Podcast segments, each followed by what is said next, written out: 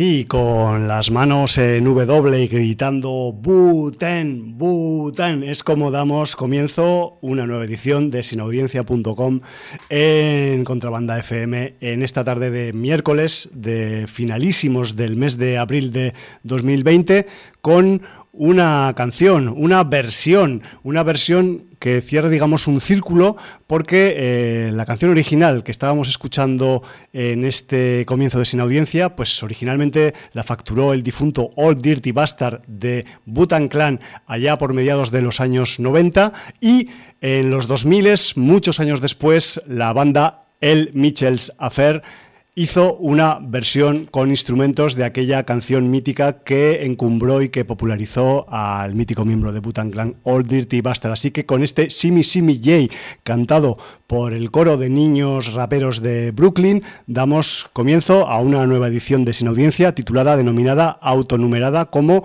programa 895.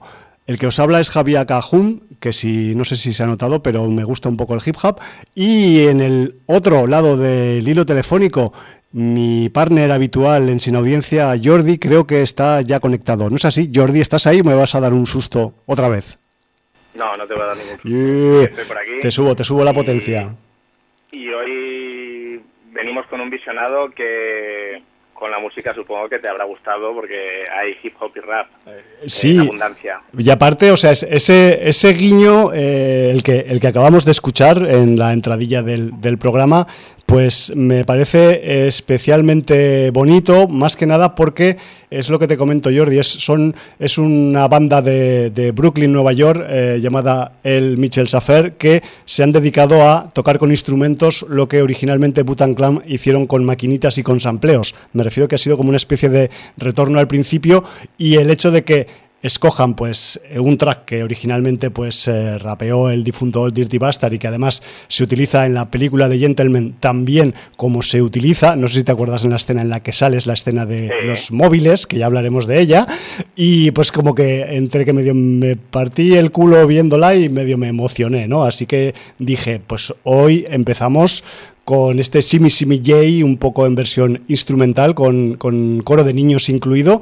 Y además, te voy a decir una cosa, Jordi, eh, este track suena aquí en Sin Audiencia, pero quien esté acostumbrado a ir a escuchar las sesiones de DJ Hum habrá escuchado este disco en vinilo, además pinchado en directo. O sea, así te lo digo. Por eso te digo que hay un poco más de implicación emocional de la que parece. Bueno, está muy bien. Yo como soy eh, completo ignorante, o sea, cuando suenan los, los temas, pues me pueden sonar más o menos. Sí, la tonadilla, tal, bueno. Sí, pero evidentemente soy un desconocedor absoluto del rap y del hip hop y me estoy enterando ahora de, de, de, dónde viene, de, cómo él se homenajea, etcétera, etcétera. O sea que estoy al mismo nivel que la sin audiencia, neófita en temas eh, raperos y hip hoperos. Ahí está, pues bueno, un poco ahí difundiendo andamos. Y si es por una buena razón, porque sale en una película, pues mucho mejor. Pues sí, señor. Sí, señor, que además eh, luego eh, tenemos como un videoclip en medio de la película que luego se repite al final en los créditos. Sí, que quizás hablaremos de él también. En, fin, hay, hay, mucha tela que, cortar con este The Gentleman. Sí. El, el, retorno a la mafia inglesa aunque con un individuo americano de por medio del señor Guy Ritchie. Sí, señor. Y, bueno, que va a ser uno de los contenidos que vamos a tener en este Sin Audiencia. Sí, entre otros. 95. Sí, sí. Nos quedan cinco, Jordi. Cinco para el 900. Cinco para el 900 y bajando. En fin, no sé qué pasará. ¿Tú crees que ya nos podemos ver las caras en el 900 o que ya sé que te lo pregunté el otro día, pero es que yo cada semana que pasa no lo tengo menos claro, no lo sé. Hombre, no lo sé, yo supongo que sí porque eh, ya están dando plazos, lo que pasa que, bueno, pues Cataluña es una de las comunidades con mayor incidencia, entonces va a ser eh, la, la, de las últimas junto a Madrid y alguna de las Castillas en poder cumplir las fases. Ya. Pero bueno, tal como están las fases, yo espero que sí, que en breve podamos eh, vernos las caras. Bueno, yo... las distancias, pero... Sí, sí, hombre, eso está claro. Yo, yo incluso sin pandemia no me voy dando chupetones con desconocidos por la calle, pero bueno, eso es otro tema. Eh, me acabo de acordar, Jordi, con esto de la pandemia y sus, y sus consecuencias, que también me apetecía traer esta canción eh, que con la que hemos empezado, porque tiene un coro de niños y así celebrábamos un poco que los niños vuelven a ser libres otra vez, afortunadamente. Así que eh, un, un, puntito más de, digamos, de mm, coincidencias para este comienzo musical de esta semana en Sin Audiencia. Muy bien. Pues eh, con la libertad infantil Ahí, controlada. Los niños gritando Butan por la calle. Sí. Pues vamos a empezar esta edición de Sin Audiencia hablando un poquito de lo que nos cuentan los sin audiencias en el libro de visitas. Andan muy ocupados, creo, viendo películas y series. Sí, pero bueno, algún mensaje hay. Sí, ¿no? eh, Fredo Devo nos decía, por un lado, eh, lamentablemente necrológica. Hace unos días murió Marcos Munstock. Para mí, junto a Daniel Rabinovich, también fallecido, uno de los mejores integrantes de Les Luthiers. Los conozco desde que era pequeñito, ya que mi padre tenía discos suyos, y precisamente estos días de confinamiento había descubierto que tenían canal de YouTube, y lo estaba pasando bomba viéndolo todo. Tienen un montón de vídeos, incluso shows enteros. Por si alguien no los conoce, lo cual dudo, dejo un par de sus números. En ambos, el que lo presenta es Moonstock. El segundo es una curiosidad, ya que es un crossover con el Tricicla. Hostia. Y deja dos de los links a YouTube con estos vídeos y se despide con un en fin, puntos suspensivos. Eh, luego, aparte del fallecimiento de Marcos Munstock, tendremos que hablar de otro fallecimiento uh -huh. muy reciente. Y por otro lado, Sudaka nos dice saludos a todos y deseando que se encuentren bien. Primero que todo, recomendar un documental, Beastie Boys Story, dirigido por Spike Jones. Mm. Estrenado la semana pasada en Apple TV, creo, yo lo vi por otros medios. Muy bueno, nostálgico e informativo. No solo habla de su historia, sino un poco de la industria musical y se desarrolla en una tarima con los dos Beastie Boys que aún viven frente a un público lleno de fans y para los interesados tiene escena postcréditos. Este te puede interesar a ti, ¿no? Eh, ya voy detrás de él. vale. Recomendar también la miniserie de seis capítulos llamada The Plot Against America en HBO, Ucronía, que sucede en 1940, donde el presidente norteamericano elegido se compromete a no participar en la Segunda Guerra Mundial y en lugar de eso termina llevando su gobierno hacia el fascismo y el nazismo. Ay, o sea, ay, digamos ay, que lo que hacen es tomar ejemplo de la Alemania de Hitler Uh -huh. y eh, in- implementar un nacionalsocialismo en Estados Unidos. Winona Ryder es una de las protagonistas. Y para terminar, hoy terminé The Witcher, la serie está bien y puede verse, pero me quedaron debiendo monstruos y batallas. En lugar de eso, me parece que a cada capítulo le sobraban 20 minutos, y eso me saca bastante. Fue la misma razón por la que nunca me fanaticé de Game of Thrones. Por otro lado, la narración es algo enredada a veces, pero cuando te revela el hilo conductor entiendes que había una intención y eso es destacable. Atención, no he leído ningún libro de la saga, ni siquiera lo he jugado, así que hablo solo de la serie de Netflix. Antes de irme, quería dejar una pregunta a los comiqueros del lugar. ¿Qué tan enterados están, que están en España o desde donde leen esto sobre la obra de Roberto Fontana Rosa? Eh, pues supongo que es un autor de cómic eh, de, de Sudamérica, Roberto Fontana Rosa. Yo no conozco su obra, pero tenemos ahí verdaderos expertos, Unai, Jontichi y tal, que supongo que cuando lean el libro de visitas, pues le darán cumplida información a Sudaka. Sí, porque Gracias. yo también soy bastante ignorante en ese aspecto. Y bueno, esto es un poco lo que nos traía el, el libro de visitas. Sí. Por otro lado, tenemos un mensaje en el último programa que hemos col- colgado en iVox, el Ujú. 894, donde Rochach nos decía, saludos chicos, gracias por estar ahí. Pues de Grande. estamos ahí, hacemos lo que podemos y, y bueno, Sí. pues En la medida de nuestras posibilidades. mientras eh, nos sea posible, pues intentaremos cumplir cada semana con la sin audiencia. Y bueno, eh, poco más. Esto es lo que ha dado de sí el libro de visitas y iBox y Twitter y estas cosas, las interacciones con nuestra sin audiencia. Y mira, estoy, estoy mirando que Roberto Fontana Rosa, Sí. eh, que lo llaman, eh, también lo apodan el negro, eh, fue un humorista gráfico y escritor argentino. Ajá. ¿vale? Eh, se ve que falleció ya en el año 2007 y era de Rosario, pues mira, igual que Messi, ¿no? Y, y bueno, pues eh, no tengo el gusto y estoy viendo aquí algunas de sus viñetas y supongo que en Sudamérica debe ser muy, muy conocido. Sí me, sí me suenan los dibujos, ¿eh? O sea, ahora, ahora que estoy viendo los dibujos, eh, tiene una, una manera de dibujar muy característica, con unos personajes así, con los pelos deshilachados y Ajá. el bigote. Eh, No sé si este lo estoy mirando aquí, estoy haciéndolo sobre la marcha. Sí, sí, sí. Tiene un, un, un, protagonista de sus historias que se llama Inodoro Pereira o algo así. Toma ya. Pero bueno, eh, pues si alguien nos puede dar más información de Roberto Fontana Rosa, pues que lo ponga en el libro de visitas. Sí, pero tiene toda la pinta de ser humor gráfico de sí, es, es un ¿no? No, no, no, es, es, un poco historias, no, no, quiero compararlo porque igual no tiene nada que ver, eh, pero para que nos hagamos una idea, como las historietas de Kino con Mafalda. Vale. Ese tipo de historietas. ¿Vale? vale. Lo que pasa es que pueden ser de otro tipo, pueden ser más suburbanas, no lo sé, no lo conozco, pero quiero decir, para poner un ejemplo del tipo de historia gráfica que, que veo aquí en, en las viñetas que me han salido de él, ¿vale? Vale, vale. Tomamos nota. Eh, el otro obituario que tenemos, aparte del miembro de los Luthiers, eh, es una noticia de, de última hora. ¿Ah, sí? eh, no sé si ha sido de hoy mismo, sí. Joder. Eh, que ha fallecido Irfan Khan. Por el nombre igual no suena, pero es el actor, uno de los actores más conocidos de Bollywood y, y, que traspasó fronteras porque fue el protagonista, entre otras, de Slumdog Millionaire y de La vida de Pi. Hostia, ha fallecido vale, vale, vale. A, lo, a, los 53 años, eh, un cáncer, eh, al parecer, eh, un cáncer de colon y, y bueno, pues eh, ya lo, lo, que he dicho, eh, así a nivel eh, más popular eh, de producciones internacionales estuvo en el Slumdog Millionaire, en La vida de Pi, en Jurassic World o en Inferno, uh -huh. pero en Bollywood había, había protagonizado decenas de películas. Había reventado. De hecho, eh, Jordi, en su ficha de la inefable IMDB eh, figuran 149 referencias como actor. Imagínate.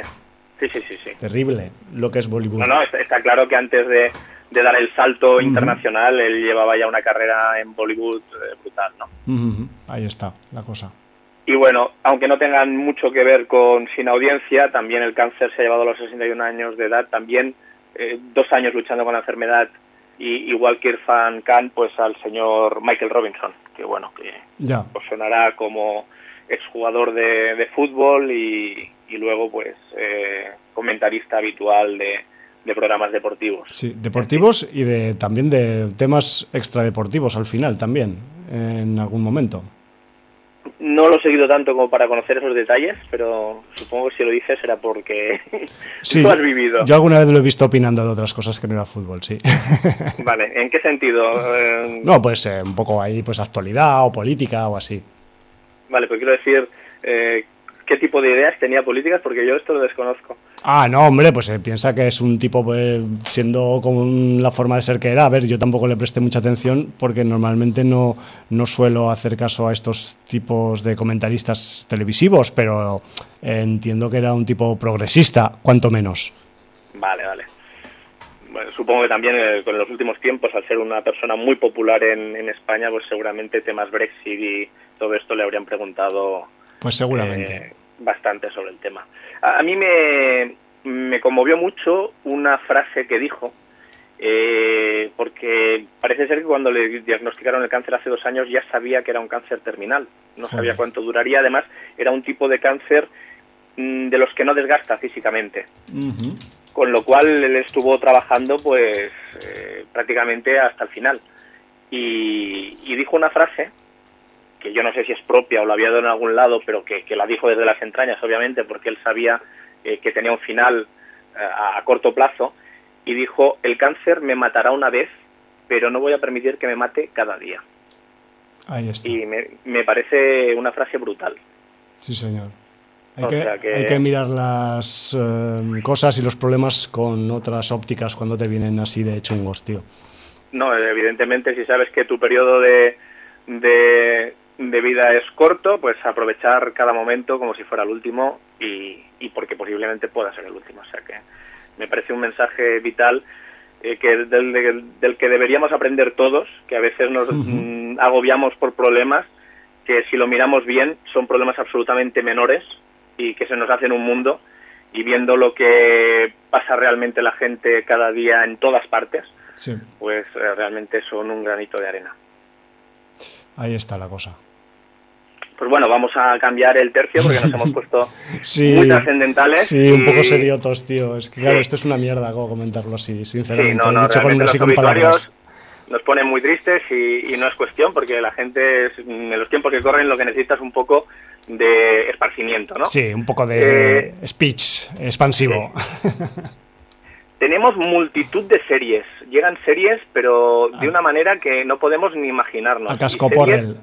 Sí, sobre franquicias, eh, tanto literarias como cinematográficas, con universos muy conocidos y, que están ya al caer. Eh, tenemos ah, ya para el 17 de mayo en TNT la serie sobre Snowpiercer.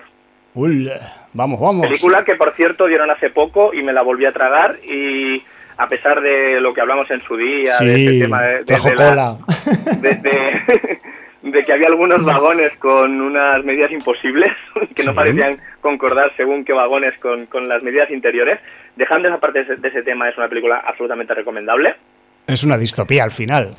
Sí, muy comiquera, totalmente comiquera, muy, muy loca. Eh, pero que está muy bien y además con un reparto mm, con, gente muy grande, como el señor Chris Evans o el señor Harris, entre otros.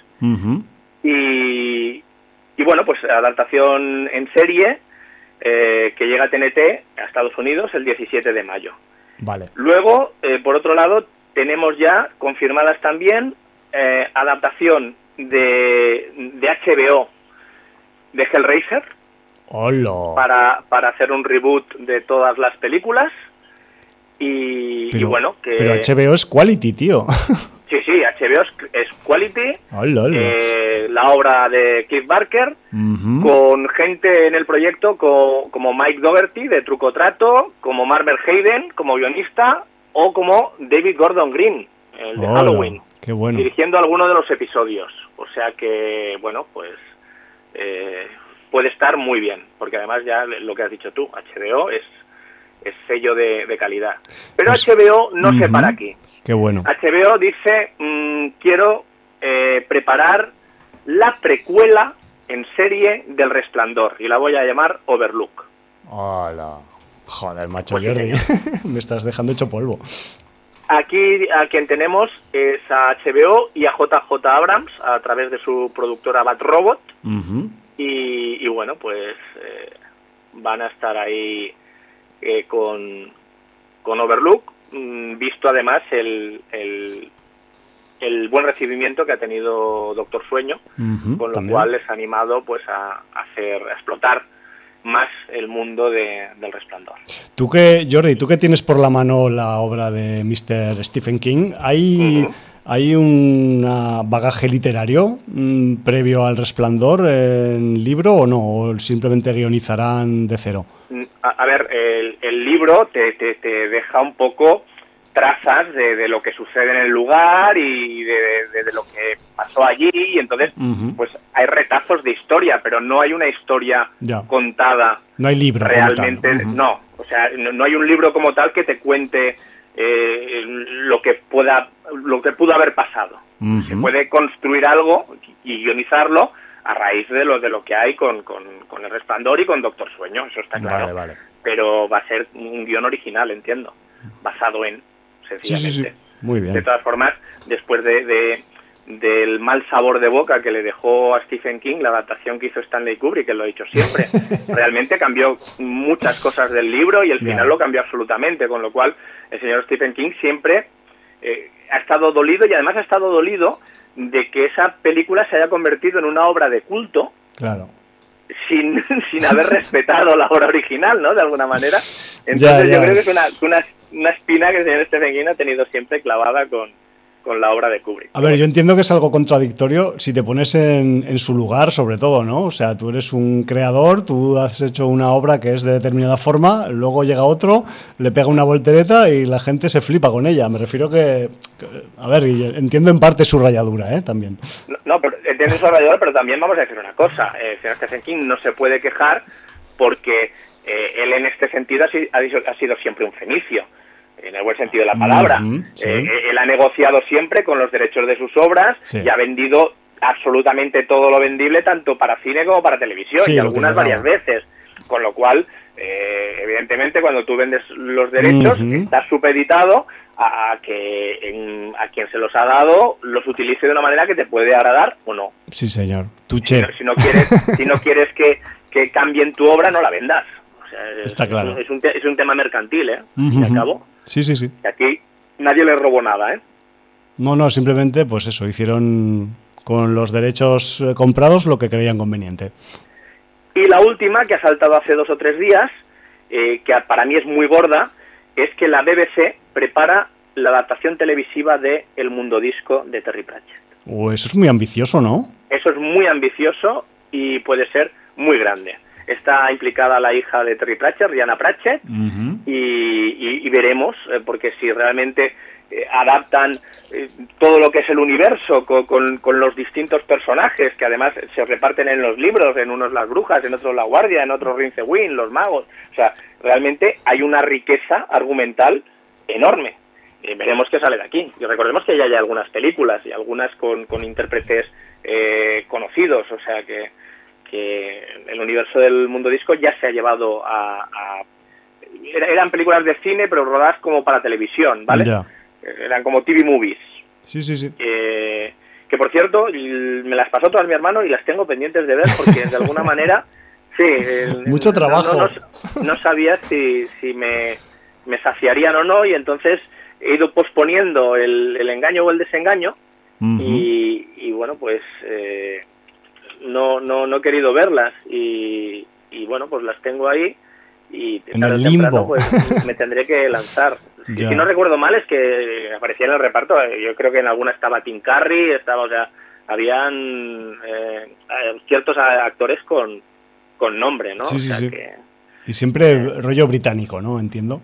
Sí, sí. No, sé si decirte que las produjo en su día la, la BBC. O sea, que creo que estaba el, el color de la magia, eh, la, la, sacaron en a finales de los 2000, desde el, 2007 o 2008, eh, y en la película, y si no me equivoco, esta es la que salía Tim Curry, creo que salía Christopher Lee, ahora te estoy hablando de memoria. Joder.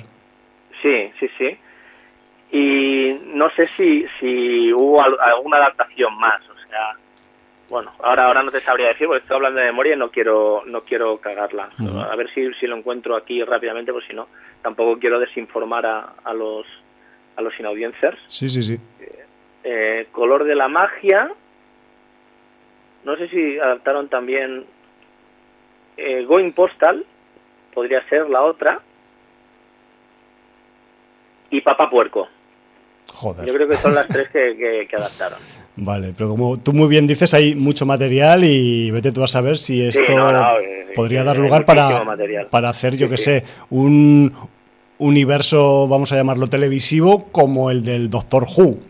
Poco menos. Hablo en, en extensión y, en, y en paranoia y, en, y en, eh, en, alternativas y diferenciaciones, ¿no? Claro, porque además, eh, mm, si vas cogiendo los diferentes libros, de un libro puedes sacar varios capítulos si es una serie. Entonces, bueno, pues realmente pues eh, tienes un mundo increíble y, y puede, si lo hacen bien, pueden hacer un universo tremendo y, y puede salir una gran serie. Ya, ya, ya. Bueno, pues a ver, a ver, sabemos que BBC a pesar de los pesares, pues es rigurosa con sus producciones y que, y que los, las suele tratar con cariño. Y eso también, pues eh, igual, pues es favorable para, para esta posible adaptación. ¿Porque es segura ya, Jordi? O sea, esto va, va esto sí, sí, sí, está la firmado ya. hace dos días lo, ha confirmado y, y está, está ahí. Mira, lo he encontrado. Papa Puerco fue la primera en 2006, El color de la magia en 2008 y Cartas en el asunto, Going Postal en 2010. Vale, pues eso, estaban calentando motores ya para igual ampliar un poco ahí, eh, dentro de este universo. Además, eh, por lo que he leído, se ve que se invirtió dinero en las producciones y tal, pero se ve que, que no, no acabaron de cuajar. Las películas, en vez de ser tan socarronas y tan eh, risibles, a pesar del gran mensaje social que, siempre daba Terry Pratchett, eh, pues las películas eran más seriotas, quizá les faltaba un poco de ritmo, en fin. Pues tendré que desenterrarlas, que las tengo por ahí guardadas y, y, las tendré que ver ya porque es un, un, deber que, tengo aplazado ya hace demasiado tiempo. Pues imagínate todo lo que nos viene. Madre mía, yo es que nos ya. Nos viene Snowpiercer, nos viene Hellraiser, nos viene Overlook y nos viene el Mundo Disco. Sí, y si acaso, pues haya otras tantas que están ahí, que ya han empezado o que han acabado incluso y que todavía están ahí esperando que nuestras retinas se derritan con ellas.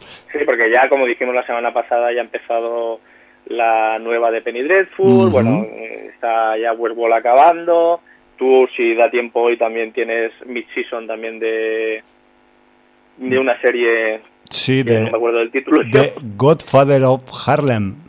Godfather of Harlem. Sí, que se emitió en el último tramo de 2019, pero bueno, yo ahora es cuando la he podido ver. ¿Qué le vamos a hacer? El rollo. En fin, pues sin más dilación, porque estamos deambulando. No sé si tienes alguna cosa de, agenda, supongo que no, pero de alguna noticia, algo que quieras comentar. ¿O nos metemos ya? Yo me metería rollo gangsteril ya, tío. No sé. Hoy he venido bastante gangster. pues nos vamos a meter ya con, con la última película de Guy Ritchie, película del año pasado, de 2019. de final eh, de 2019. de final de 2019. Se llama The Gentleman. Aquí le han añadido un, un, título más largo, lo han llamado The Gentleman Los Señores de la Mafia. Totalmente innecesario para mi gusto, pero bueno. Quizás para orientar al público despistado o yo qué sé. Pues eh, tenemos una nueva historia de, de la mafia inglesa, de, con gente cogni, gente que no, eh, pero en este caso tenemos un infiltrado. En un infiltrado, mafia sí señor.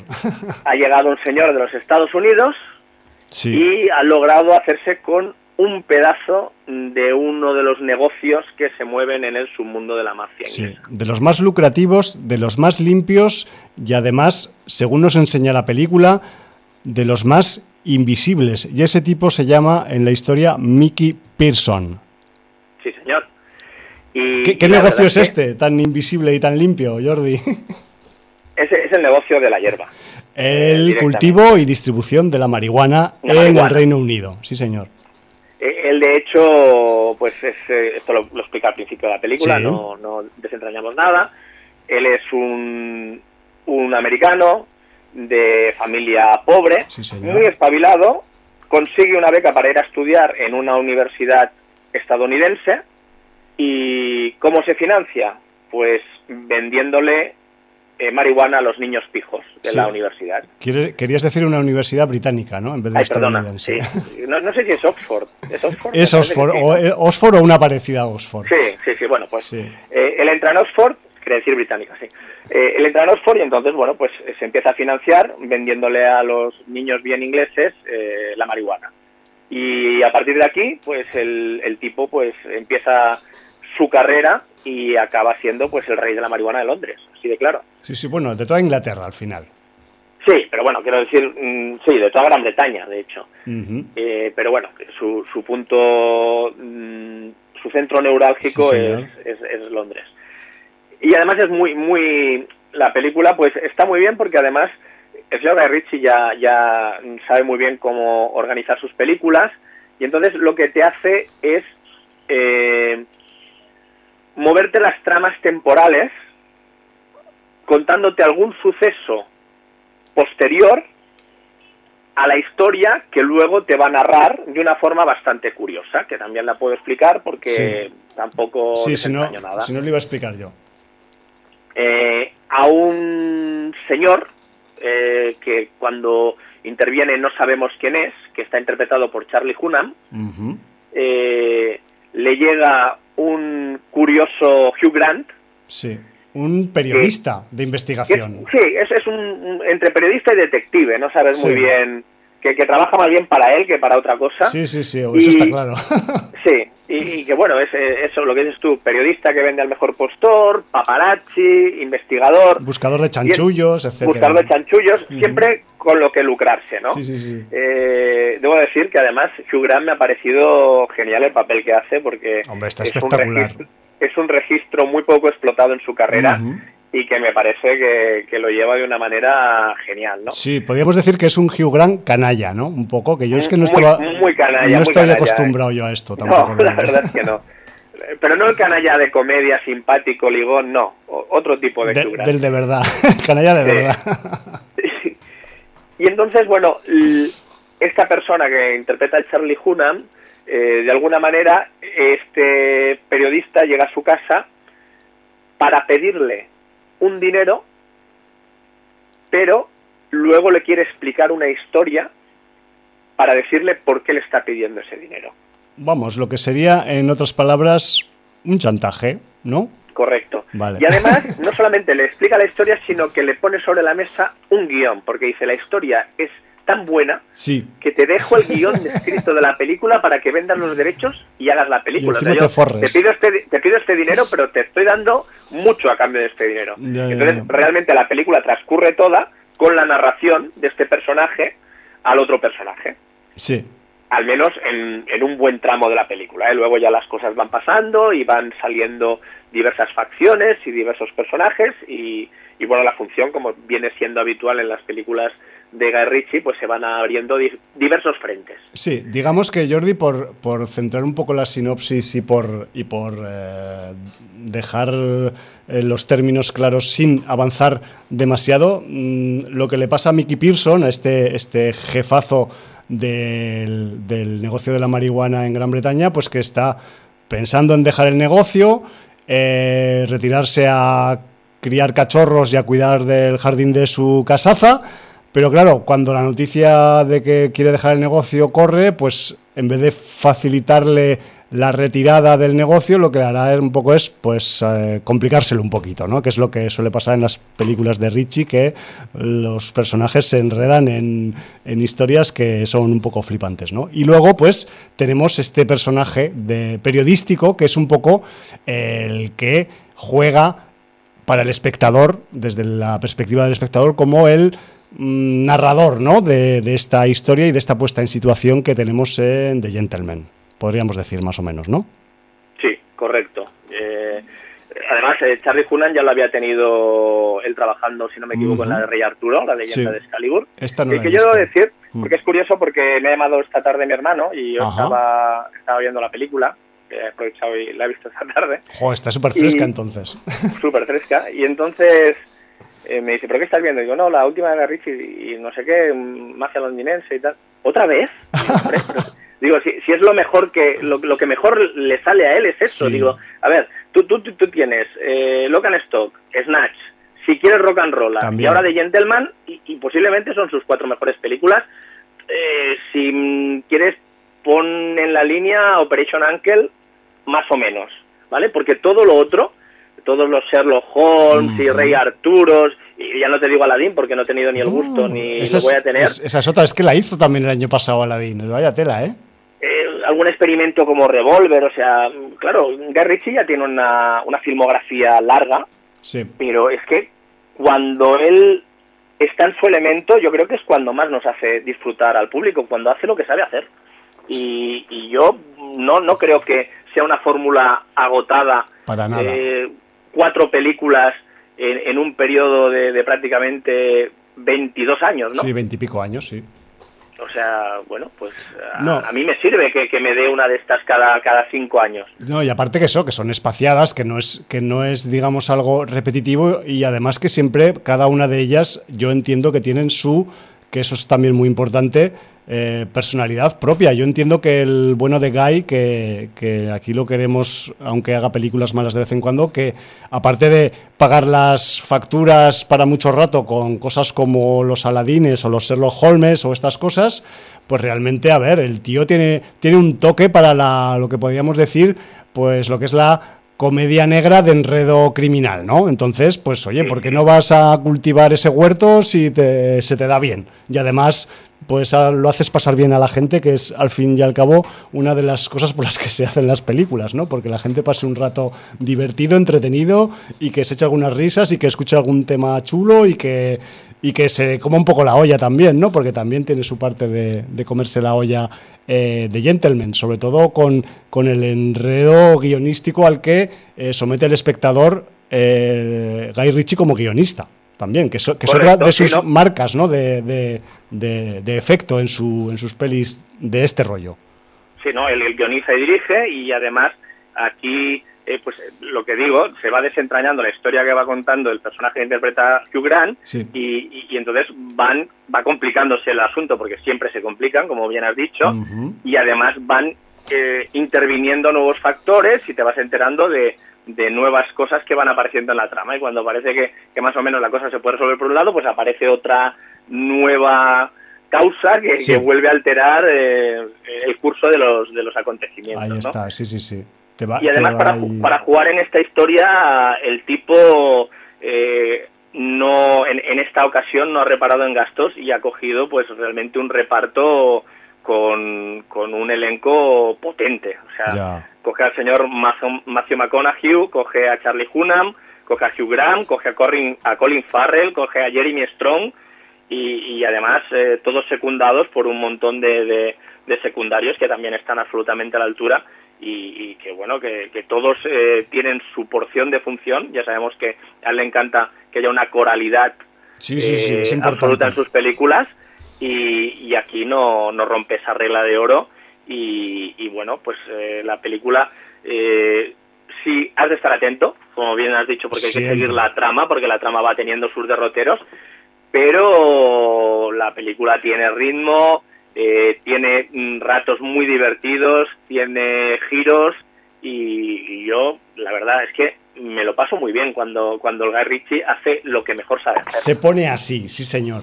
Y yo también voy a añadir, Jordi, que igual, evidentemente, y, con, esto también quiero un poco eh, parametrizar The Gentleman, eh, no estamos, también aviso, al menos bajo mi punto de vista, eh, no llegamos a los niveles de enajenación o de locura que teníamos en Rock and o en Lock, Stock and Two Smoking Barrels, porque ahí el nivel de, mm, digamos, de esquizofrenia mental humana está, está muy alto, pero sí que es verdad que eh, aquí volvemos a tener pues una historia que es divertida, intrigante, perdón, socarrona y aparte que eh, normalmente pues ese humor negro que, usa Guy pues suele disparar hacia muchos sitios, ¿no? En sus pelis. A veces se queda en un ámbito concreto, pero es que aquí en, en The Gentleman, como casi por el título os podéis imaginar, eh, hay unos cuantos estereotipos muy british que acaban siendo pues un poco eh, diana de ese, de ese aguijón, ¿no? Y aquí podemos tener, pues, por ejemplo, a esos eh, perfiles de los lores ingleses podridos de dinero que tienen grandes fincas en la campiña inglesa, como por otro lado los... Que, además es un punto de la película que me parece mordaz. Es espectacular. y me parece brutal eh, la crítica y, la funcionalidad que le dan a esa burguesía inglesa. O sea, me parece brutal. Sí. Pero luego también tenemos, por ejemplo, los también estereotípicos periódicos sensacionalistas ingleses, ¿no? Lo que llaman los tabloides. Los tabloides, Que también pillan su cacho por el camino. Luego también, pues yo qué sé, la mafia china, los ciudadanos rusos en Inglaterra, eh, también yéndonos un poco a la actualidad, pues un poco los aspirantes a youtubers, o también, yéndonos también al otro lado de la balanza de los lores, pues los chavales de barrio obrero, los canis, como los queréis llamar, rollo millennial, aquí también pillan cacho. Me refiero que hay un poco eh, reparto de, dianas humorísticas y irónicas pues hacia muchos sitios, ¿no? Aparte, aparte de que se juega con un poco con, esos perfiles y esos estereotipos, ¿no? Pero eh, eso em, nos lleva pues a tener pues eso, un, vehículo pues de entretenimiento bastante eh, fornido al, al, efecto de, de, la película en sí, en sí misma, ¿no? Y, luego también, Jordi, yo quería comentar al respecto de la, de la motivación de la película, ¿no? Que dices, hostia, eh, una película sobre eh, la mafia que trafica con marihuana en Inglaterra. Pues a pesar de, que de, este, digamos, punto de, inicio que tenemos en la trama, como es la, matuja, pues también hay que decir, en, para mí, en su favor, de, de Gentleman, que no es una película que sea especialmente canábica. Sí que hay guiños al mundo de la marihuana y escenas muy potentes, muy visualmente interesantes en torno a ella, pero no tenemos, no os imaginéis tampoco que es la típica eh, película con chistes fáciles de porreros que igual se podrían dar en otras situaciones. Lo cual yo, ya te digo, Jordi, que lo agradezco, ¿no? Que se, que se tomen un poco en serio la cuestión y que, eh, pues, por ejemplo, eh, como muy bien muestran en la película, el señor Mickey Pearson es el jefazo de la marihuana en UK, pero el tío, pues no fuma porros, por ejemplo, ¿no? Sí, pero no, no solo eso, o sea, hay un momento en que hablan dos jefes de facción y uno es el señor Mickey Pearson que, trafica con marihuana, pero otro, no voy a decir quién, eh, trafica con las grandes drogas. Ahí, con las duras. Sí, señor. Entonces, eh, mm, pues realmente cuando hay un enfrentamiento, eh, de alguna manera, el señor Pearson destaca que él tiene unos valores morales. Y que dice, yo con lo que vendo no mato a nadie la gente puede consumir o no consumir, pero quien consume vive los años que tenga que vivir. tú estás vendiendo una mierda que está matando a la gente. Ahí está. Entonces, no, no me vengas a decir que tú no tienes vicios. Pero a ver, si tú vendes vicio, aunque no lo consumas, ¿no? Ya, ya, ya. Entonces, como diciendo, ¿me vas a dar tú lecciones de moral a mí? Porque vengas de una cultura milenaria. Sí, es, uno de los puntos de reflexión que tiene The Gentleman a pesar de toda la locura un poco y la y el, y el, y el baile un poco gangsteril ¿no? que tenemos en la película. Sí, no, pero es que como bien has dicho tú, eh, el señor Guy Pearce reparte para todos lados. Recordemos que esta, como Rock and Roll, son producciones ya norteamericanas, que además yo creo que guionísticamente para el espectador medio americano son películas complejas. Ya, ya, porque, eh, de hecho, leí algunas críticas de, periodistas norteamericanos y, decían cosas como se necesita un GPS para seguir la trama. A ver, es que sois más simples que, que, el mecanismo de un botijo, amigo. Ya te digo. no estáis acostumbrados al cine europeo y cuando os complican un poco la trama os explota la cabeza. Es que, de verdad, os lo han de explicar todo, pero, joder, eh, la trama no es tan complicada. Eh, solo poniendo una mínima atención, poco, eh, se, sigue, se sigue con normalidad. Y, en este sentido, como, como bien has dicho, el, señor Guy Pearce pues tiene para los tabloides, para los burgueses, para mm, las mafias, para los cognis, para todo el mundo. Y, y además, yo también, el punto que destaco es esa gente hija de ricos que se dedica a experimentar en su juventud con las drogas y a vivir o de ocupa o en un piso así eh, en barrios eh, marginales y tal. Underground. underground, pero que luego realmente no son más que, que, niños de papá eh, jugando a ser malotes, ¿no? Parásitos. Y, esos también reciben, ¿eh? También, también. y además bien reciben. Bien reciben, joder, a, alguno incluso pues... A alguno le, llega a afectar la gravedad gravemente, como muy bien dicen en una escena. Bueno, de hecho, de hecho hay un momento que, parece que el, personaje que interpreta Charlie Hunnam tenga un problema con la gente a la que se acerca y la gravedad, porque realmente le llegan a decir si va a necesitar llevar un paracaídas o algo. sí, sí, sí. Madre mía. Tiene, tiene sus puntillos ahí bien, bien oscuros, eh, o sea, son, son de humor, pero son bien, bien negratas en, en ese aspecto. Pero bueno, la película es muy Guy Pearce, muy disfrutable. Muy, Guy Ritchie, Jordi. Ay, perdona, Pearce, joder. perdona, eh, que te corrija en directo. No, no, haces bien, porque eh, le estoy llamando estadounidenses a los británicos y luego Guy Pearce a Guy Ritchie. Bueno, pues es muy Guy Ritchie, muy disfrutable. Es que Guy Pearce también nos mola, ¿qué le vamos a hacer? Sí, pero bueno.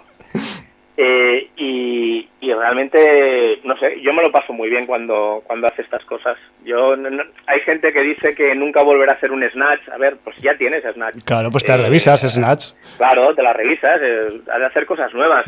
Y yo, la verdad que iba con expectativas normales y me lo he pasado muy bien. Me lo he pasado muy bien y y además, eh, bueno, destacabas tú la escena de los móviles. Eh, sí. Hay, hay, hay, varias escenas que, para no desvelar, podemos llamarlas por, por nombres. Para sí, o, la... de los aspirantes a youtubers, que también yo me, yo me revolcaba en el sofá, te lo prometo. ¿eh? O sea, esa, esa escena es brutal. La, del asalto, o sea. Sí, sí.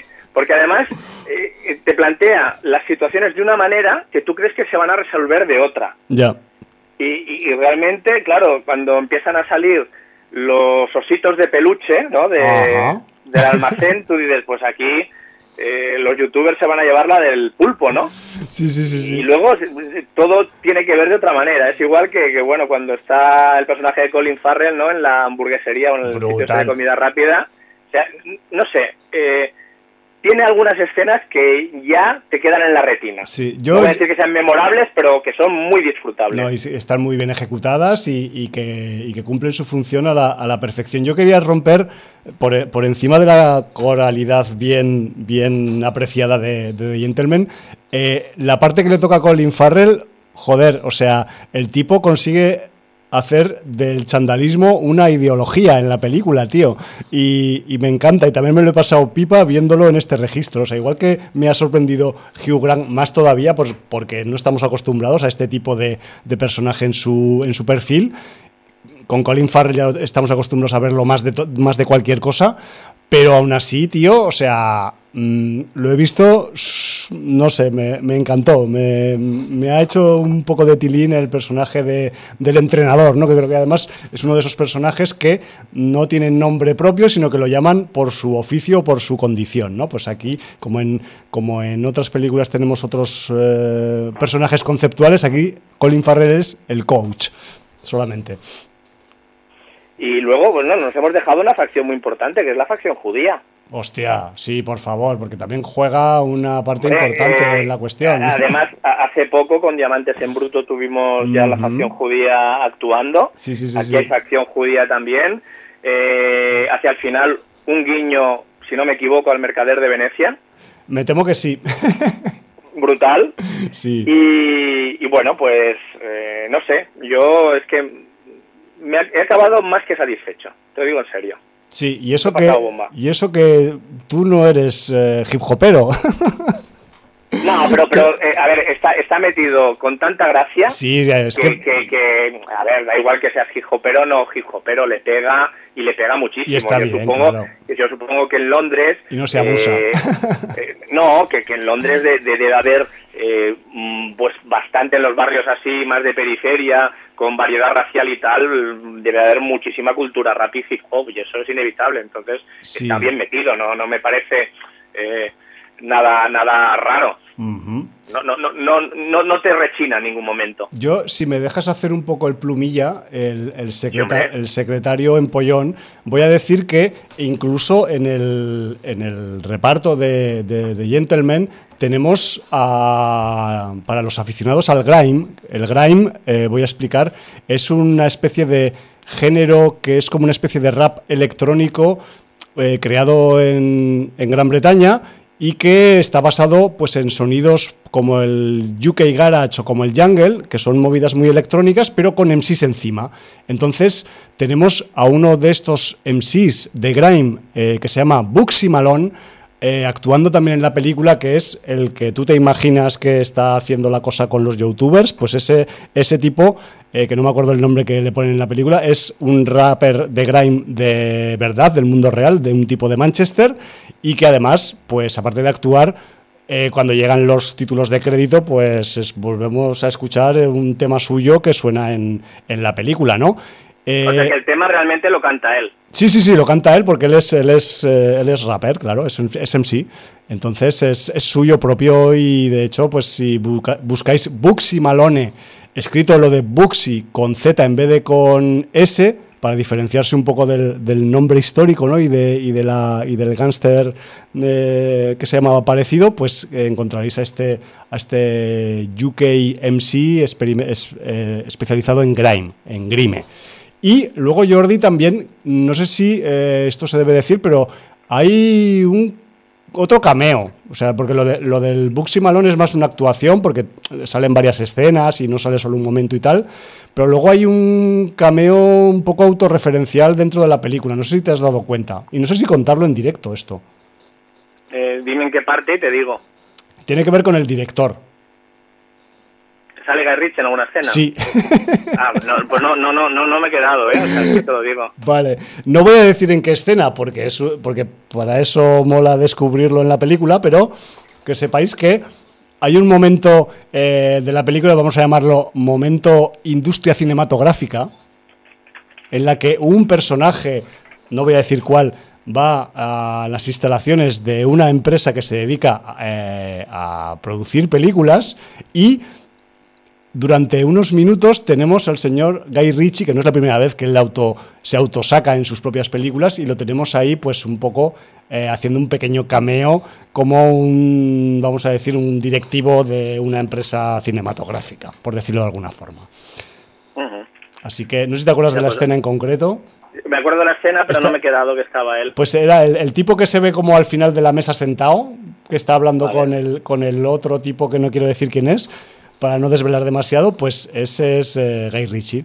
Además, no sé si te acuerdas que es un, es un despacho en el que hay unos pósters de películas, algún póster... sale Operation Uncle, si no me equivoco. Sí, exacto, por eso, que es que es bastante autorreferencial. No, no, no, porque, sí, no, porque es que además me, he fijado en el póster de Operation Uncle y no me he fijado que estaba haciendo un cameo de Ritchie. Sí, ya, ya, pues ahí andaba el cabrón. Ahora, ya lo has puesto sobre aviso y entonces pues la gente que la vea ya, ya se puede fijar. Sí, sí, sí. La verdad es que es un, bueno, un pequeño dato curioso, ¿no? Al final, yo qué sé, que me refiero que, que esto lo hacen algunos directores, pues este también lo, lo hace de, vez, de vez en cuando. Lo puso de moda Hitchcock, ¿no? Y nunca se ha pasado de moda. sí, el señor Shyamalan también es un habitual en hacer estas cosas. Pues, sí, señor. Bueno, pues oye, Jordi, yo en resumen diría que me lo he pasado pipa, así hablando un poco en plata, que me, me he echado mis risas. Mm, he pasado una, porque yo además la, no sé por qué hago estas cosas el sábado por la noche, pero me pareció una buena peli de sábado por la noche, ahora que no parece que no se distinguen los días de entre semana del fin de semana con, con la cuarentena y la pandemia. Pues oye, esta peli te ayuda un poco ahí a, a separar ¿no? los, los festivos de los laborables. Y además, pues eso, que tenemos un, un registro, pues quizás un poquito más comedido que en otras pelis gangsteriles de Guy Ritchie, pero eso no quita que sea igualmente disfrutable y divertida y además pues que te, que te hace pasar un rato pues guapo, guapo y además pues eso, que, que te dan ganas de que haga más cosas de estas a menudo, sinceramente. Pues sí, yo por mí puede rodar de estas cuando quiera. Muy bien.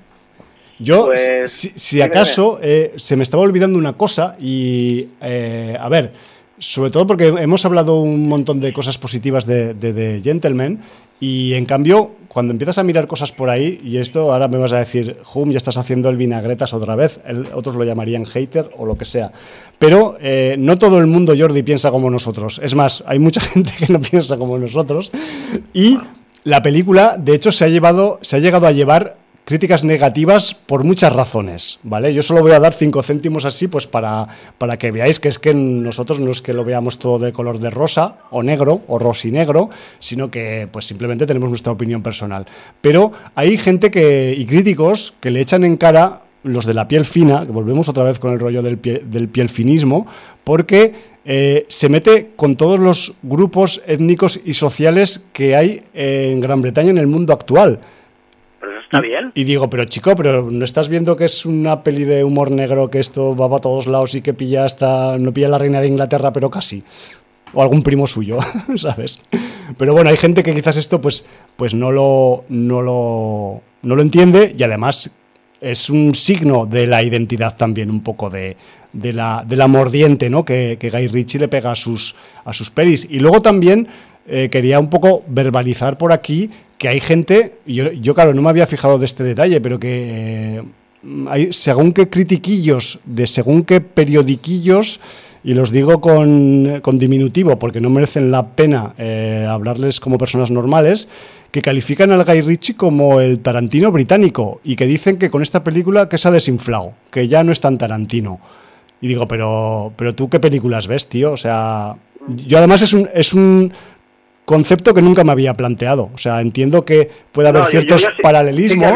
exacto, yo sí que había escuchado alguna vez que, tiene ciertos, como ya lo has dicho bien, paralelismos con Tarantino, sobre todo por el tema de los diálogos, de los guiones, de, eh, la música que escoge para, para las películas, pero salvando eso, yo creo que, que Guy Ritchie y Tarantino es como comparar un huevo y una castaña, no tiene nada que ver. Yo lo veo complicado o es que eh, los tarantinistas ven a que todo el mundo se parece a Tarantino, no lo sé. Tienen este, tipo de gente tiene, tiene un esquema mental que yo no acabo de entender, la verdad. De hecho, de hecho, eh, Tarantino puede hacer películas geniales, pero es un tío que copia todo lo que ha mamado y eso lo refleja en sus películas. Y Guy Ritchie, en cambio, ha creado un estilo personal con un sello de mafia londinense o mafia inglesa que, que, es un sello propio. Yo así lo veo, Tarantino, más o menos. Tarantino mm, ha creado un sello propio de machiembrar eh, cultura popular de absolutamente 50.000 fuentes, desde películas chinas a películas españolas, italianas, eh, spaghetti western, lo que sea. Eh, black exploitation, o sea, le da igual. el, de la mezcla hace su fruto y, muchas veces acertadísimo, no lo vamos a negar. No, no, no, para nada. Pero, pero yo los encuentro eh, directores y guionistas absolutamente diferentes. Totalmente, pero bueno, así andamos por el panorama periodistiquillo cinematofágico, Jordi. Ya, y además que, quieran decir que es el Tarantino británico como para hacerle de menos. O sea, sí, es rollo como, ah, te has copiado de Tarantino, ya eres un tarantinillo, ¿no? Y tú un periodistilla, listillo, pero bueno, yo qué sé, no, no me voy a calentar. Sí, absolutamente idiota, pero bueno. Sí, sí, sí. Bueno, ahí lo dejamos. Pues con este comentario, yo, si te parece, Jordi, que la gente, la sin audiencia, se quede con la idea de que es una película entretenida y divertida, que no, evidentemente, no está a los niveles de esas que hizo al principio, pero que es cumplidora como la que más. Bueno, pues. Eh, eh, nos vamos a ir para. El padrino de Harlem sería en sí, así sería. Godfather of Harlem, el padrino de Harlem, tal cual. Sí, un padrino además, pues como ya os podéis imaginar, afroamericano. Vámonos, seguimos con el rollo gangsteril y, mafietista, si te parece, Jordi. Además estoy viendo que, hay un reparto potentísimo, ¿no? reparto que casi podría ser una peli de Guy Ritchie, pero a la, a la italo-afroamericana, podríamos decir. Sí, sí, no, lo estoy viendo muy potente. Sí, sí, sí, te explico, te explico. Cuéntanos cosas, venga, que estoy ya... Os cuento un poquito de Godfather of Harlem, que es una, una serie que se emitió en diferentes mm, plataformas televisivas el pasado otoño-invierno de 2019. Simplemente tiene 10 eh, capítulos. Yo... ¿Quién le, le interese está en HBO? Sí, en por, España? por ejemplo. Y yo he visto los cinco primeros, así un poco para hacer un poco, pues... Eh, ¿no? Sí, hacer mid-season, hacer opinión de la mitad y quizás pues en unas semanas pues hablaremos del, del resto, ¿no? Eh, Godfather of Harlem es una serie que está creada por el Chris Brancato, que es un tipo, un guionista que ya se ha labrado un currículum pues en series como Aníbal o Narcos, entre, entre otras muchas series, y aquí, ¿qué tenemos en Godfather of Harlem? Pues primero lo que quería eh, haceros es un poco de contexto histórico y además un poco cinematográfico o de ficción también con, con Godfather of Harlem. No sé si os acordáis de Frank Lucas. Frank Lucas era el protagonista de una película llamada American Gangster. Estaba interpretado este personaje por Denzel Washington en esta película que en su momento, creo que 2007 o 2008, dirigió el señor Ridley Scott. Pues bien, que sepáis que mm, Godfather of Harlem sería como el capítulo histórico, histórico eh, anterior a lo que nos cuentan en American Gangster. Porque Frank Lucas, en el momento en el que comienza la película de Ridley Scott, es la mano derecha de un señor, un gángster de Harlem llamado Bumpy Johnson. Entonces Godfather of Harlem se centra en la figura unos años antes, como 10, 12 años antes de, los hechos de American Gangster, en este hombre, en este hombre de negocios al margen de la ley afroamericano de Harlem llamado Bumpy Johnson. Eh, estamos al comienzo de la serie, en el capítulo 1, escena 1, en el año 1963, y Bumpy Johnson que es el jefe del crimen organizado afroamericano en el barrio de Harlem de Nueva York, sale de cumplir 10 años de condena en la mítica prisión de Alcatraz, ¿vale? Y vuelve, después de 10 años, a su querido barrio de Harlem en Nueva York con la entre comillas, sana idea de volver enseguida a los negocios que dejó pues, en marcha cuando tuvo que cumplir condena en, en Alcatraz pero a su retorno pues siempre va siempre hay cosas no cuando vuelves después de mucho tiempo a un sitio pues lo encuentras cambiado. Entonces pues Bumpy Johnson verá que eh, hay bastantes cambios en las calles y en las formas de hacer en Harlem y que algunas de estas cosas que han cambiado pues han afectado un poco directamente a su posición en el organigrama del crimen en el barrio. Algunos peones del lado italiano en su ausencia han ascendido de categoría y en otros problemas que va a encontrar por el camino también que no voy a contar, pues mm, entre una cosa y otra tendrá que, mm, podríamos decir de forma metafórica, jugar en un nuevo tablero eh, respecto al que ya estaba acostumbrado antes de ir a la cárcel. Entonces, pues este Bumpy Johnson, que está magistralmente interpretado por Mr. Forrest Whitaker, ya lo adelanto, pues tendrá que eh, valerse de nuevas alianzas, nuevas estrategias para intentar recuperar su posición en el tablero de juego del crimen organizado de Harlem, donde eh, los italianos pues eh, copan bastante del sector, pero mm, también hay otras competencias del lado afroamericano que también va a tener un poco que mirar qué hacer con ellas. Este es un poco el punto de partida de la serie. Eh, a, nivel, a nivel argumental, pues es una serie que ya nos adelanta desde el primer momento de cada capítulo que es una serie de ficción y que eh, utiliza personajes que existieron de verdad y que están en la historia de Harlem y de Nueva York y de los Estados Unidos con van a estar mezclados con otros personajes ficticios y que algunas de las situaciones en las que se ven estos personajes históricos han podido ser también ficcionalizadas en aras de hacer pues una narración más atractiva o más interesante. Me refiero que con esto que la serie insiste desde el minuto uno en que no es rigurosamente histórica, a pesar de que juega con el factor de los personajes históricos y muy bien, hay que decirlo, pero que quizás si os ponéis a buscar la historia del señor Bumpy Johnson o de la del señor Malcolm X o la del señor Cassius Clay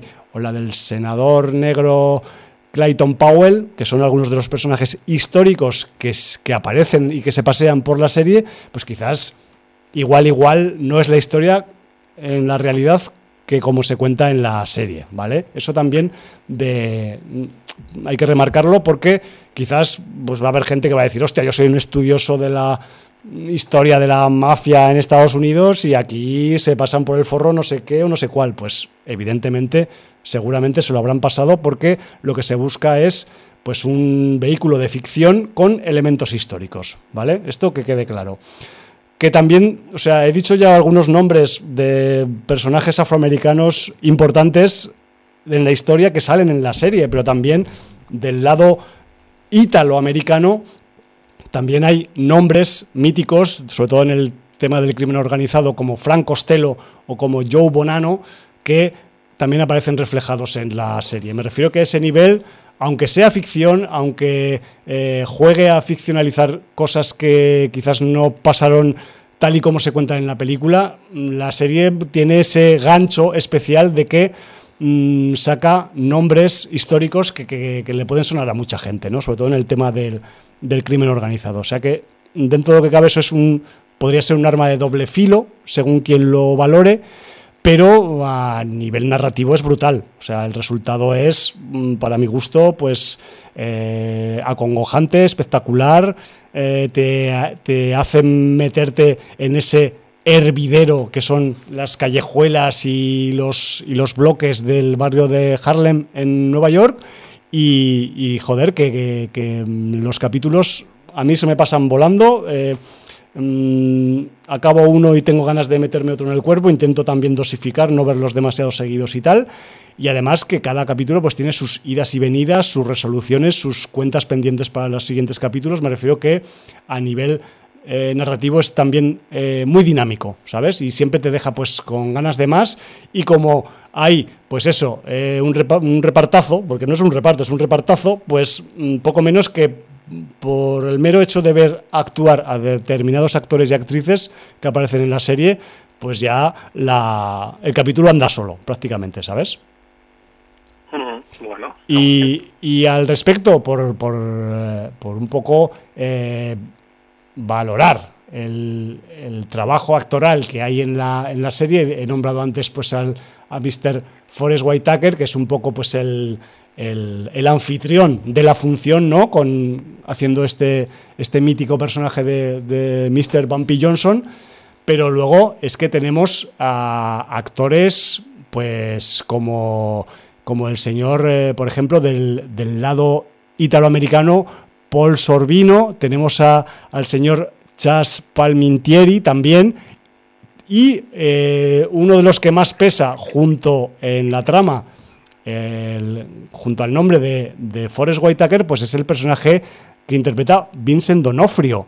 Que Vincent Donofrio lo tenemos de vuelta en un personaje gangsteril, muy diferente al que hizo en Daredevil, todo se ha dicho, eh, que también pues eh, ahí está un poco la, la grandeza ¿no? de los registros actorales, que un mismo actor hace de una misma temática, pero que pueden ser totalmente interpretaciones opuestas o, muy diferentes. ¿no? Eh, Vincent Donofrio en, Godfather of Harlem hace el papel también histórico de un, de un tipo que, existió de verdad, que se llamaba Vincent Gigante y que eh, es, pues vamos a decirlo así, aunque sea un pequeño spoiler, es el principal rival en las calles que va a tener Bumpy Johnson cuando eh, vuelve de Alcatraz y quiere volver a hacerse un poco con el control de sus negocios en, el barrio. Eh, luego también pues tenemos del lado mm, afroamericano a un tipo espectacular como es Giancarlo Espósito. Es un tipo que, bueno, quienes lo conozcáis, no hace falta que os dé esta explicación, pero quienes no lo conozcáis, aunque tenga un nombre más italiano que afro, eh, realmente Giancarlo Esposito pues es un actor eh, afroamericano y aquí pues él se encarga de interpretar al, reverendo Adam Clayton Powell, que no deja de ser un, reverendo eh, batista, que hizo carrera política en la época que, en la que ocurre la serie, año 63, Kennedy en pleno apogeo. Mm, me refiero que los mm, afroamericanos pidiendo derechos y los, y los políticos y las autoridades negándoselos.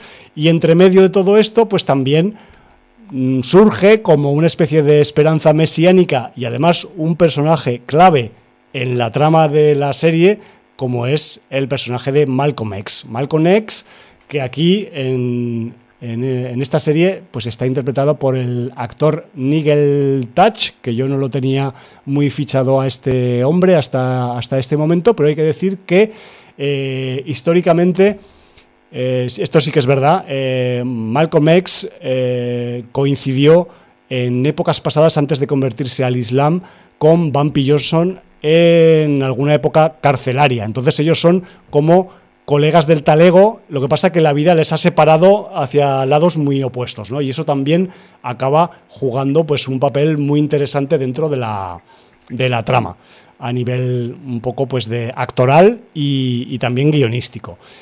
Y también pues por dar un toquecito, aunque sea pequeño, a, a, otros personajes que pueden circular por la serie, pues por ejemplo tenemos a un actor secundario eh, latino que de origen puertorriqueño, que, igual eh, por el nombre no os suena, pero la cara os va a sonar de miles de películas, que es el actor Luis Guzmán, que aquí interpreta a Alejandro el Guapo Villanueva, que es uno de los aliados que tiene Bumpy Johnson en la parte del Harlem latino, fuera del afroamericano, y que también pues tiene su, su importancia dentro de, la trama y a nivel un poco secundario, pero bueno, de, esos, de esos personajes secundarios que refuerzan este, este pedazo de, reparto que tiene, que tiene la serie.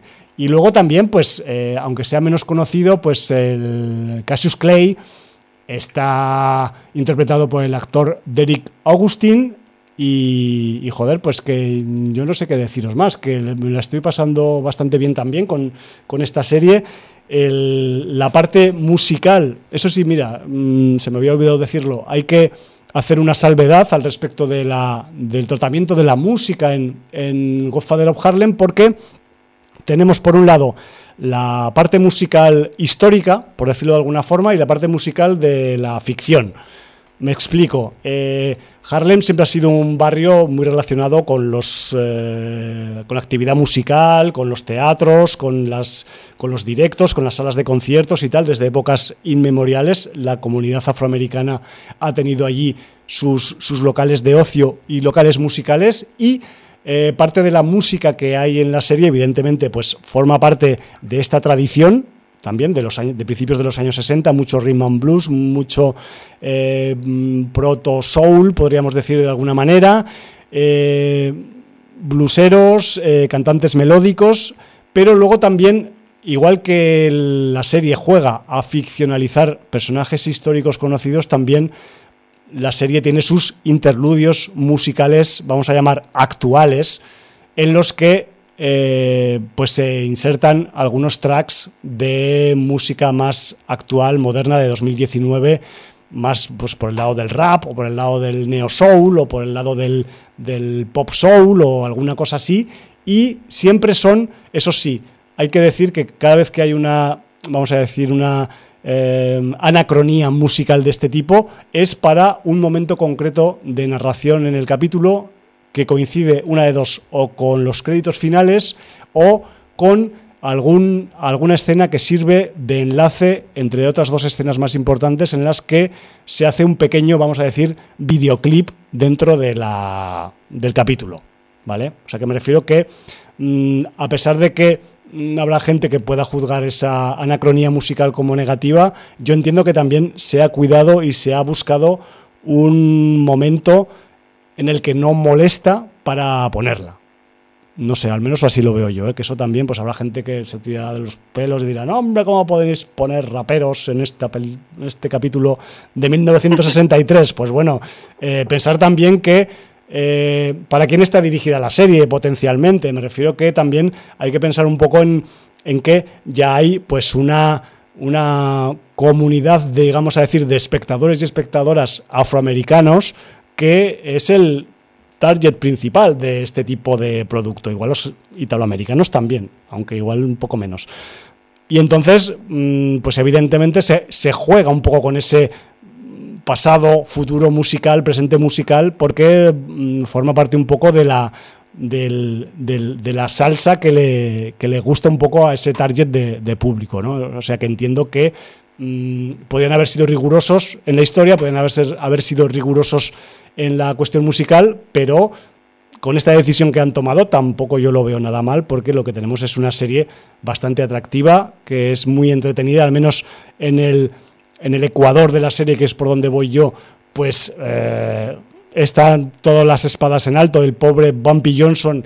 Eh, a veces parece que es demasiado buenazo y que es, tiene demasiado demasiado código de honor a pesar de ser un hombre de calle comparado con algunos de sus competidores y eso a veces le sale caro, pero mm, entiendo también que hay gente que sabe hacer las cosas de una forma y hay gente que solo las sabe hacer de una sola.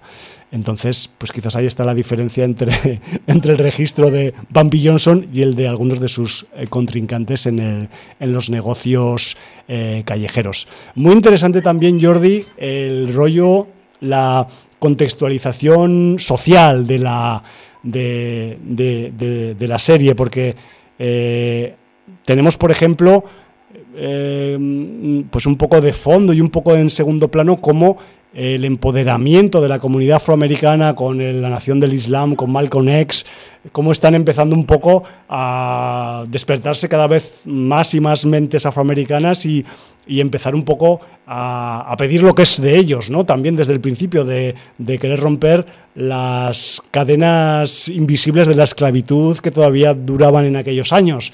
Y no sé, todo eso pues recocido con, con, unas subtramas criminales, con unas subtramas de negocios ilícitos y también pues con, con, un, con un debate duro porque en aquel año 63 el principal negocio eh, al margen de la ley, aparte de las apuestas, empieza a ser la puta heroína. Entonces, eh, ahí tenemos también un, un debate de fondo que por un lado unos quieren salvar a, los afroamericanos y quieren que se empoderen y otros les quieren clavar una jeringuilla para que se vuelvan adictos. Me refiero que también hay, hay un debate de fondo también muy interesante, ¿no? Y que supongo que en su momento pues quizás tendrían en aquella época o no, o vete a saber. En cambio en la serie pues sí que lo han, lo han reflejado. Así que no sé, yo la veo pues bastante atractiva, entiendo que también yo soy un, un público que quizás pues eh, busca este tipo de registro, pero si alguien se anima, si alguien le gusta el tema del, crimen organizado en aquella época, eh, las, los tiras y aflojas entre los espagueti con el resto de comunidades en Nueva York eh, para hacerse con, el, con los negocios en los bajos fondos y tal, pues, pues me refiero que es un, un punto de vista, una mirada que quizás hasta ahora se ha trabajado poco y, aquí además se trabaja y se trabaja muy bien. Entonces, no sé, yo lo veo ahí recomendable, quizás para la gente que quizás mm, que más le apetezca más el registro mafioso que, otro tipo de registro en general y que, y que ya os digo que simplemente por, por ver a esa media docena de mm, pedazos de nombre que tenemos en el reparto que van saliendo de vez en cuando, pues ya con eso eh, yo me considero suficientemente pagado como espectador más allá de que la trama también sea interesante, que tengamos la música, que tengamos el resto de, factores, ¿no? Así que, yo qué sé, ahí queda esa, esa pequeña reseña de, esta primera mitad de, de, Godfather of Harlem. Bueno, pues perfecto. Eh, quedamos a la expectativa de esa segunda parte de la temporada. Sí, señor. Y lo que estaba viendo yo es que ha recibido unos cuantos palos, ¿eh? Yo no sé si es que la gente esperaba otra cosa. Claro. Pero... Mm, ¿Qué, tipo de palos? ¿A nivel argumental, actoral o...? Sí, no, hagas spoilers, ¿eh? No, pero muchos palos al, al Forrest Whitaker como que eh, no lo acaban de ver un jefe de, la mafia que realmente de miedo. No lo sé. Bueno, a ver, eh, quizás da más miedo por sus actos que por el mero hecho de que sea un tipo que, que en cierta manera es diplomático. La verdad es que sí que lo pintan en la serie como bastante diplomático, pero eso no quita que lleve una... ¿Cómo se diría? No, esto sí, una cuchilla de afeitar de estas de barbero. Bumpy Johnson lleva una cuchilla de afeitar de barbero en el bolsillo siempre y la saca a pasear unas cuantas veces. Además, con, un giro de brazo, un solo movimiento y a, freír espárragos, ¿eh? O sea, me refiero que ese nivel, no sé, no sé qué, qué, tipo de, de, crítica es esa, ¿no? Porque, porque despiadado, cuando tiene que ser despiadado, lo es. Bueno. Pero bueno, no sé, entiendo que también, pues igual, eh, no sé, esperaban a un tipo pues más, más chungo, no sé, pero realmente mm, Bumpy Johnson mm, piensa también que al menos en la serie pues es un tipo que, que, tiene una posición social, o sea, me refiero que es un tipo que eh, su esposa pues trabaja en organizaciones de ayuda a jóvenes en el barrio, me refiero que destina dinero a causas benéficas a pesar de que sea de narcotráfico, por ejemplo. Mm, tenemos esa, esa doble vertiente de, de, gángster un poco comprometido con la comunidad. No sé si la crítica irá por ahí o qué. No lo sé. Bueno. Bueno, en cualquier caso, nosotros hacemos nuestra crítica, que es la que nos interesa. Ahí está la cosa. Y bueno, la gente es libre de opinar lo que quiera, pero nosotros también. Entonces, bueno, pues ahí, ahí queda, queda dicho. Muy bien. no sé si tienes alguna cosa más que añadir. Eh, no, pues que simplemente que, yo la he pillado con ganas y que me está gustando bastante. si te digo la verdad, iba un poco también, Jordi, eh, a nivel... Eh, vale, sabía que así antes, a priori, pues que estaba Mr. Whitaker ahí dándole duro, pero aparte de eso no tenía mucha más idea de qué es lo que iba a ofrecer. Y si te digo la verdad, pues al principio el rollo de la música actual pues mm, me descolocaba un poco, pero luego le vas pillando el punto, porque realmente es lo que te digo, se, se usa para unos momentos muy concretos y que quizás el contenido de la letra de lo que está saliendo en ese momento, vamos a llamarlo videoclip, pues tiene que ver con lo que está pasando en pantalla. Entonces como que, como que está muy buscado, ¿no? Que no es algo que vaya, tenemos que meter aquí hits actuales para un poco hacer más cash con, con el soundtrack. Pues no, la cosa es un poco más trabajada. Pero bueno, Muy bien. ahí está. Perfecto, pues eh, yo tengo alguna cosita más vista, ya Sí. va a tener que quedar para la semana que viene. Sí, una lástima, Eh, tío. Hablo demasiado. Sí. No, no pasa nada. Eh, no, porque así te, te doy la oportunidad de, de si, de si puedes tú verla también, pues la comentamos también en familia. Vale, Eh, Hablamos de ella en- porque se venía el estreno, que finalmente no pudo ser estreno porque pasó lo que pasó, Ya. pero era otra producción de Blumhouse que, que eh, nos está invadiendo últimamente, pero bueno, a mí, a mí ya me va bien porque al menos es una productora que ha demostrado que, que da productos siempre de una calidad de suficiente a, a notable en la mayoría de sus productos. Sí. Y eso está muy bien. Digamos que nos dejamos Y- invadir, ¿no? Un poco. Sí.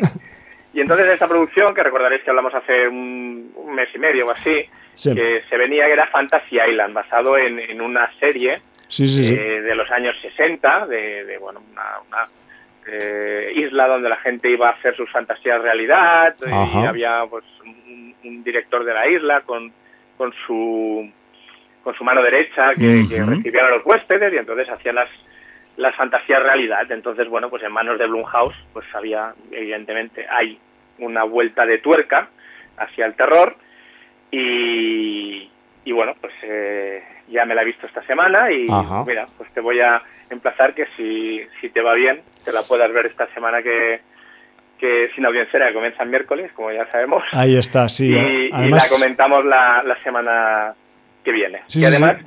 eh, ya voy a avanzar que de alguna manera puede entroncar eh, con esa serie que Ya está en la digo. tercera temporada y que está gustando mucho en general. Yo solo llevo dos capítulos, pero intentaré también irme al menos a la mid-season para el programa que viene. Mm, Veremos bueno. si es posible. hay puente, es Jordi. Sí, hay puentes, ¿verdad? Tengo un día más. puente Eh, confinado. West- Westworld, sí, puente confinado. es lo que hay. Y bueno, pues eh, tiene sus paralelismos a Westworld y bueno, ya, ya lo explicaremos la semana que En viene si todo, si todo va bien. Sí, porque además, eso podría. Yo, desde luego, no me voy a poner con Westworld porque no me voy a poner, porque no me puedo comer No, porque dos temporadas. dos temporadas y media Sí. sería, Sería un poco, sí, draconiano, pero sí que es verdad que mm, desde el primer momento en el que empezamos a hablar de Fantasy Island, mi neurona se volcó a relacionarla, al menos en concepto, con Westworld. Eh, Te voy a decir además que en el reparto hay una sorpresa. Bueno, lo que Porque faltaba. Hay, hay un viejo amigo tuyo. Vale, vale, pues si es un viejo colega siempre es bienvenido. Sí, sí, Muy sí. bien, muy bien. Pues me la apunto, me la apunto Fantasy Island y junto con alguna otra cosica que igual se me pondrá por delante porque porque de hecho pues mm, con la tontería Jordi de que no haya estrenos cada semana, pues nos estamos un poco no sé si de forma inercial o porque también pues tenemos un cierto acceso o lo que sea, pero eh, estamos poniéndonos al día con los estrenos de 2020, dentro de lo que cabe, ¿no? Sí, dentro de lo que cabe. Estamos repasando también- ahí de todo el percal que ha habido en estos al menos casi tres primeros meses de año, pues estamos ahí un poco cardando todo ese material. Pues sí, nos vamos poniendo más o menos al día. Mm, tendríamos que recuperar también algunas cosas que quedaron en el tintero de festivales y tal, pero bueno, Sí, tampoco abarcamos todo. Eh, pero dentro de nuestras posibilidades, pues vamos a ir trayendo siempre novedades, cositas y, y lo que podamos. Material interesante, cuanto menos bajo nuestra subjetiva visión. Sí, señor. Eh, ¿Con qué música nos vamos a despedir? Pues yo es que tengo una debilidad, ¿eh? es como el, como el, como el bolero ese, ¿no? Tengo una debilidad. Exacto, no la voy a cantar porque yo canto fatal, pero eh, como hemos empezado con Gentleman, con The Gentleman, también vamos a acabar con The Gentleman. Cuando acabe Godfather of Harlem ya pondré algún tema de Godfather of Harlem, pero me apetecía mucho eh, poner a, a ese señor que, que es mm, MC de Grime y que aparece en la película haciendo su pequeño numerito también, que, que es Bugsy Malone. Y como evidentemente pues Bugsy Malone se canta un tema bastante potente en la película que va con temática, pues evidentemente relacionado con, la temática marihuanera de, la película del, del, Guy Ritchie, que se titula Boxes of Bass, pues nos vamos a ir con este tema. Así de paso, quien no haya escuchado nunca esa palabra llamada grime, pues así podrá identificar, ah, el grime es esa mierda que puso el Hum al final de aquel programa que hablaban de The Gentleman. Pues así por lo menos la gente va fijando conceptos sonoros, si te parece. Perfecto, me parece perfecto. Pues sin más dilación, nos vamos a despedir con unas palabras que os deben sonar ya. Ahí está. Motherfuckers. Might have to take off the door. Pull up in a dinger, straight through the hole in the floor with the toddlers. Don't know what you thought. By the end of the night, you be picking up your jaw. Plants, not 10 or 20. Went up in a crop gaff with eggs Benny. Man's egg got cracked and his legs went jelly. Just know that we're leaving the room with every last penny, no joke. Man, don't boast. Just know it's over when you see ghosts. Spinning back kick might take off your nose. Man, don't want that smoke. Big elbows to the top of the dome. Man, don't want that smoke. Nah. And I'm early, the left hand's fast, but the right hand's sturdy. They know I've been bad from early. Your little headlock can't hurt me, I'm fighting dirty. Jim! You already know man can't fuck with him when it comes to this fighting thing. Man, I headbutting, putting a double leg takedown. Prime times like Joe Rogan with the MMA breakdown. And once everybody's sleeping, it turns into a playground.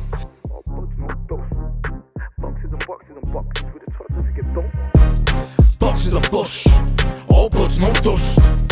Boxes and boxes and boxes with the toddlers of your tongue. Boxes of bush, all buds, no dust. Boxes and boxes and boxes with the toddlers of your tongue. Boxes of bush, all buds, no dust. Boxes and boxes and boxes with the toddlers of your tongue. Boxes of bush, all buds, no dust. Boxes and boxes and boxes with the toddlers of your tongue. Put it on the net, do you wanna bet it would do a million a sec? Put it on the net, do you wanna bet it would do a million a sec? Put it on the net, do you wanna bet it would do a million a sec? Put it on the net, do you wanna bet it would do a million a sec?